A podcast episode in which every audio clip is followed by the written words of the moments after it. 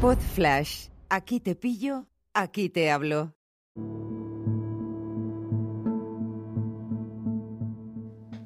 Hola a todos, ¿qué tal? ¿Cómo estáis?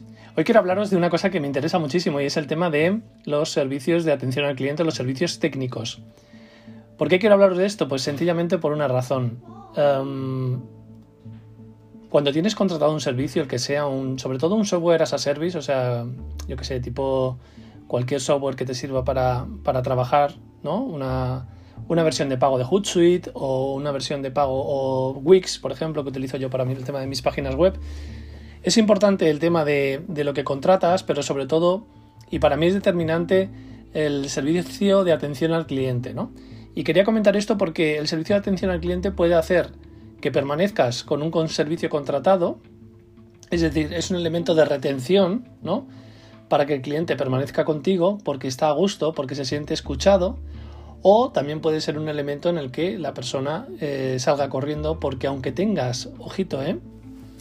el mejor servicio del mundo, o sea, el mejor producto del mundo o el mejor servicio del mundo, con un mal eh, servicio al cliente o, o, de soporte, puede hacer que se pierda el cliente.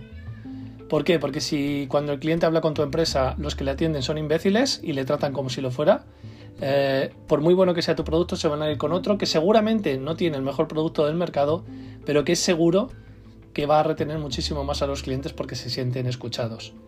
Y en este sentido tengo varios ejemplos, ¿no? Por ejemplo, para mí el mejor servicio al cliente que conozco es el de Wix. Es un servicio al cliente extraordinario en el que cuando, bueno, de hecho cuando lanzas una consulta, lo primero que te llega es un mensaje automático de que si quieres hablar con alguien por teléfono en ese momento que te llaman. Eso no lo supera nadie porque ni siquiera tienes que esperar a la cola de casos que tengan, que normalmente puede llevarles un medio día o 24 horas el poder contestar, contestarte a eso, ¿no? Luego hay otros servicios, por ejemplo Lowy, que tengo contratado Lowy, que me parece que es un servicio al, cliente lamentable, repleto de locuciones, con, con, una voz que te escucha y te dice eh, que ha reiniciado el router y que ya está solucionado, y que si llamas a los dos minutos para hablar con una persona te dice que acabas de reiniciar el router y que no molestes, ¿vale? Que tienes que esperar 5 minutos. Ese reinicio del router que hace la máquina, yo creo que no sirve para nada, o sea, es como un placebo total, pero bueno. Te quiero poner de manifiesto esto porque tengas mucho cuidado porque cuando contratas un producto o un servicio, la cosa no termina con esa contratación. La cosa no termina ni siquiera con la calidad que tenga ese producto o servicio sino que luego cuando tengas un problema, y esto aplícatelo a tu emprendimiento, esto lo hablo yo con mis clientes, cuando haya un problema, cuando haya una duda, cuando haya, cualquier cuestión, siempre digo que casi todos somos empate, estemos en el sector que estemos, ofreciendo lo que ofrezcamos. Si no somos empate con la competencia, pronto lo seremos, porque si desde luego estás haciendo negocio, te va a aparecer competencia. Y al final lo que marca la diferencia ese es el, servicio de atención al cliente. Es fundamental que tengas un buen servicio de atención al cliente porque aunque no seas el mejor, seguramente ese valor diferencial te hará ganar la partida.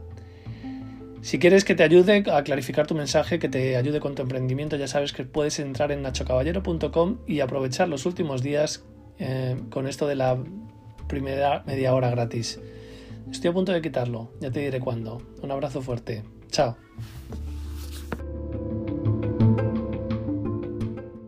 Una producción ático de podcast